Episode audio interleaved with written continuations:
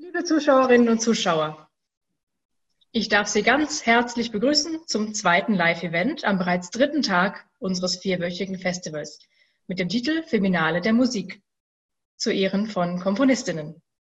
Vielen Dank, dass wir auch heute bei Ihnen zu Gast sein dürfen und ich wünsche Ihnen nun viel Vergnügen beim Interview mit der Musikwissenschaftlerin Jelena Rothermel, Mitarbeiterin des Archiv Frau Musik Frankfurt, mit dem wir kooperieren, über die Komponistin Elisabeth Jacquet de la Guerre und das Gespräch führt meine Kollegin Dominique Theise.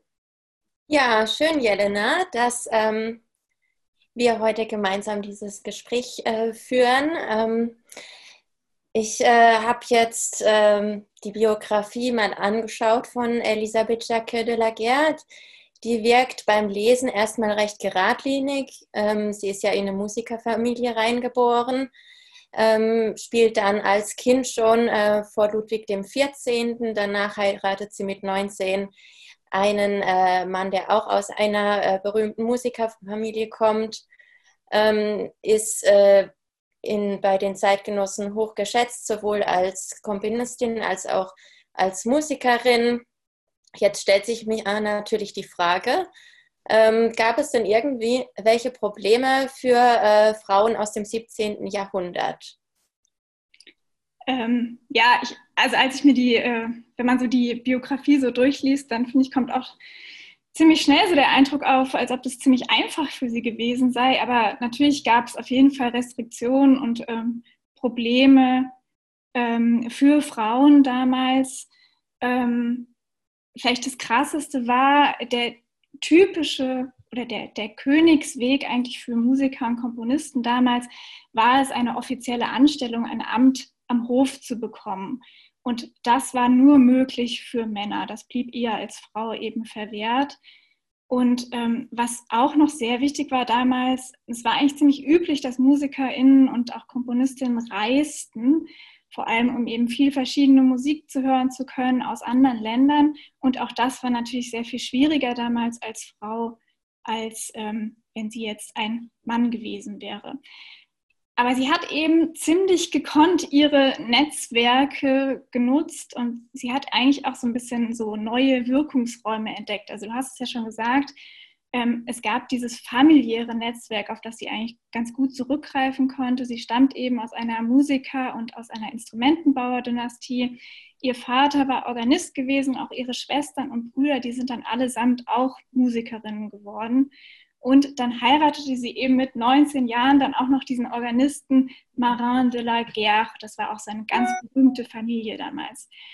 Ähm, genau, das war so dieses familiär, die familiäre Netzwerk. Und dann gab es natürlich noch den Hof mit dem König Louis XIV und dieser Maîtresse Madame de Montespan, die Jacquet eben protegiert hatten und wo sie eben auch die Möglichkeit hatte, damals am Hof dann die besten und die führendsten Musikerinnen und Komponisten auch Frankreichs kennenzulernen. Sie konnte also nicht reisen, aber da hat sie sie eben kennenlernen können.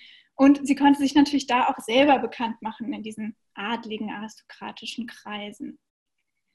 Genau, was ein bisschen, also was neu war, was ein neuer ähm, Raum war, vielleicht, das waren diese aufwendigen Notenstiche ähm, die sie anfertigen hat lassen. Also sie hat schon 1687 ihre ersten Noten veröffentlicht, die ähm, Pièce de Clavecin. Und ähm, was ganz spannend ist, bis dato hatten eigentlich erst zwei französische Komponisten überhaupt ihre Werke für Solo, Cembalo veröffentlicht. Und das waren damals aber beides zwei Herren im höheren Alter und die waren auch in Amt und Würden. Und jetzt kommt eben diese 22-jährige Frau, Elisabeth Jacquet de la Guerre, und sie macht das Gleiche. Da muss sie sich ihrer Sache eigentlich ziemlich bewusst gewesen sein, ziemlich sicher gewesen sein und sie muss wahrscheinlich auch finanzielle Hilfe bekommen haben. Aber so konnte sie eben ihre Musik unter die Leute bringen also sie hatte zwar eben kein offizielles Amt am Hof, ähm, aber sie nutzte eben perfekt diese Möglichkeiten und ziemlich erfolgreich diese Möglichkeiten und Netzwerke, die sich ihr damals als komponierender Frau auch geboten haben. Ja, ich finde es auf jeden Fall ganz interessant, dass du ja erwähnt hast, ähm, dass andere eben die Möglichkeit äh, hatten, ähm, Konzertreisen zu unternehmen. Wir haben das ja jetzt zum Beispiel auch gesehen gestern, an dem Tag, wo wir Francesca Caccini und ähm, Barbara Strozzi vorgestellt haben. Ähm, die Familie Caccini ist ja auch gereist und ähm, hat witzigerweise ja auch in äh, Paris ähm, Halt gemacht. Ähm, daran sieht man ja einfach auch, dass ähm, Frankreich auch so eine kulturelle Hochburg war zu der Zeit, ähm, dass äh, selbst auch eben, obwohl ähm, Italien, aus Italien ja auch viele ähm, berühmte Komponistinnen und Komponisten gekommen sind, dass sie dennoch ähm, keine Mühe gescheut haben, um ähm, nach Paris, nach Frankreich zu reisen. Und die waren ja dort dann auch am Hof. Ähm, ja, und äh, das bestätigt natürlich auch wieder, ähm, was du gesagt hast, ähm, dass sie eben, durch das, dass sie ja eben in Paris am Hof gewesen ist und auch von Ludwig XIV. protegiert wurde, die Möglichkeit hatte, andere Komponistinnen und Komponisten ähm, kennenzulernen. Da musste sie ja wirklich gar nicht ähm, die Stadt verlassen, sozusagen. Jetzt äh, klingt es natürlich alles ziemlich tough. Weiß man dann, woher sie dieses Selbstbewusstsein überhaupt hatte? Ähm, ja, das ist ein bisschen schwierig. Also das geben die Quellen nicht so her. Es ist ein bisschen schwierig, so nach 300 Jahren zu sagen, ähm, woher sie so ein Selbstbewusstsein so als, als Künstlerin vielleicht auch oder als Frau in dieser, in dieser Männerdomäne auch gewonnen hat. Ähm, also die Frage ist ja einmal, hat sie sich überhaupt als komponierende Frau irgendwie bewusst wahrgenommen? Hat, äh, hat sie sich als Künstlerin überhaupt verstanden und hat sie sich eben als, als so eine Frau in einer Männerdomäne gesehen? Und ich würde jetzt mal sagen, ja, das hat sie. Und ähm, da gibt es eine Quelle, ähm, die ist ganz spannend. Das ist ein Widmungsschreiben. Also sie hat alle ihre Werke ähm, oder fast alle äh, Louis XIV gewidmet und diese Widmungsschreiben sind relativ lang. Und es gibt da ein Widmungsschreiben äh, zu dem Ballet Jeu à l'honneur de la Victoire. Ähm, das wurde komponiert vermutlich so in den 1690er Jahren. Die Musik ist leider verschollen dazu, aber es gibt den Text, es gibt ähm, das Libretto und in diesem Libretto ist eben auch die Widmung enthalten. Die ist relativ lang, aber ich habe mir gedacht, ähm, ich könnte mal einen Ausschnitt davon vorlesen. Der ist nämlich ganz spannend zu dieser Frauenfrage. Und da schreibt sie, diese besonderen Zeichen meines Eifers waren mir nicht genug und ich ergriff die glückliche Gelegenheit davon, also von ihrer Musik, etwas an die Öffentlichkeit bringen zu können. Dies hat mich dazu bewogen, dieses Ballett für das Theater zu schaffen. Nicht erst heute haben Frauen hervorragende Werke der Poesie vorgelegt, die sehr großen Erfolg hatten. Doch bis jetzt hat keine Frau versucht, ein ganzes dramatisches Werk in Musik zu setzen. Also ich finde, da sieht man so ganz gut, sie war sich ihrer Sonderstellung als Frau ziemlich deutlich bewusst. Und äh, was auch ganz spannend ist, sie orientiert sich eben an diesen Literaren, äh, Literatinnen und den Schriftstellerinnen ihrer Zeit. Also Schrift, Schriftstellerinnen als Frauen waren schon sehr viel früher als äh, anerkannt als Komponistin und das scheint wohl so ihr Vorbild gewesen zu sein. Genau, was ich fast noch, also was ich auch noch ganz spannend fand, ist, sie hat ja ihren Mädchennamen behalten. Also sie hieß äh, Jacquet und dann hat sie äh, Marin de la Guerre geheiratet und sie hat quasi einen Doppelnamen daraus gemacht, ähm, weil sie dann eben unter Jacquet de la Guerre ähm, filmierte, was glaube ich, eben daraus äh, damit zu begründen ist, dass sie eben schon ganz früh als Künstlerin aufgetreten ist, also unter ihrem Namen Elisabeth Jacquet aufgetreten ist. Und es wäre einfach ihrer Karriere wahrscheinlich nicht besonders förderlich gewesen, wenn sie dann den Namen ihres Mannes angenommen hätte, was damals natürlich eigentlich üblich war. Genau. Ja, spannend auf jeden Fall. Ähm, jetzt hast du ja gerade auch Ihren Mann erwähnt. Ähm, da nutze ich doch gleich mal die Gelegenheit, um zu sagen, dass Ihr Mann ja ähm, 1704 äh, leider gestorben ist, genauso wie Ihr Sohn. Sie hat sich dann ja aber nicht sofort zurückgezogen, sondern war ja erstmal noch recht aktiv. Sie hat ja zum Beispiel ähm, noch Kompositionen äh, veröffentlicht, die sie zum Teil schon 1695 komponiert hatte und manche männlichen Zeitgenossen sogar greifen sogar ihre Kompositionsgattung ähm, zu der Zeit auf. was hat sie denn überhaupt komponiert? Gibt es irgendeine äh, Musik, ähm, die recht typisch war für Elisabeth äh, Claude Jacquet de la Guerre? Also was, glaube ich, ziemlich typisch für sie war, ist, dass sie in ganz, ganz vielen verschiedenen unterschiedlichen Genres komponiert hat. Das war nicht so üblich damals eigentlich. Also sie hat eben für Musiktheater geschrieben, sie hat Kantaten geschrieben, Triosonaten, sie hat äh, Cembalo-Musik geschrieben, das habe ich damals, äh, habe ich vorhin schon erwähnt. Sie hat Air, also Lieder komponiert und sie hat sogar ein Stück, ähm, eine Komödie für die Foire, also für das Jahrmarktstheater, ähm, geschrieben. Ähm, Genau, wir haben ja so ein bisschen, wir, auf der ZKM-Seite gibt es ja so ein paar Musikbeispiele, drei, und ich habe gedacht, ich äh, sage vielleicht noch ein paar Kommentare genau zu diesen Genres, äh, die es da auf dieser Seite gibt.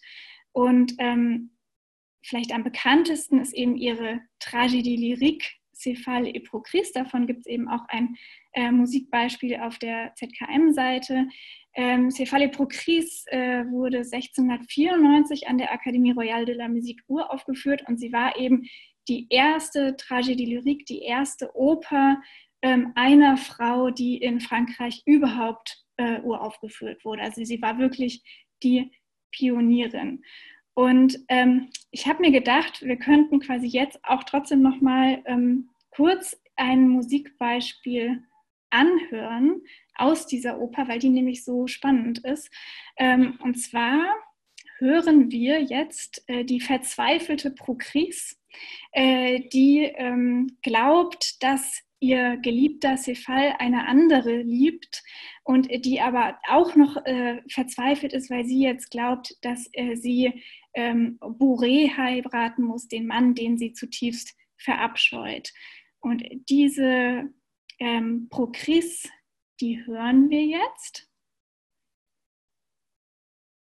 Einmal kurz.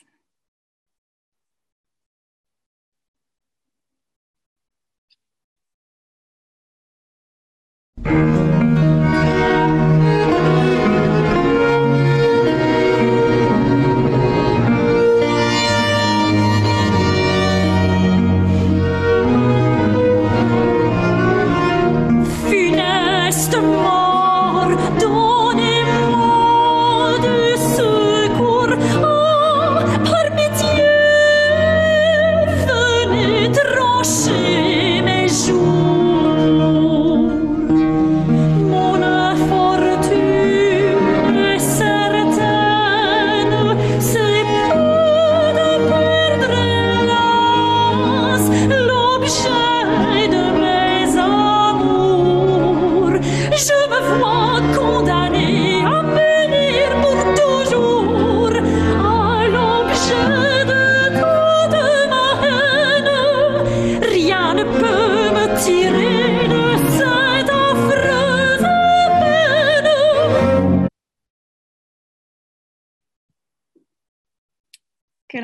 das war Progris.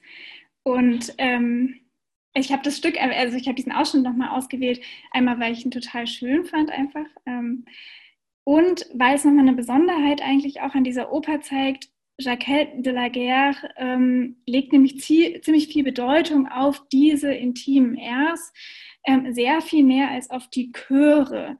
Ähm, und normalerweise war es damals in der französischen Musik üblich, ähm, ein Fokus auf die Chöre und auch auf die äh, Ballette zu legen. Und bei ihr war das ein bisschen ähm, der Fokus mehr auf diese Rs, wie wir es eben gerade gehört haben.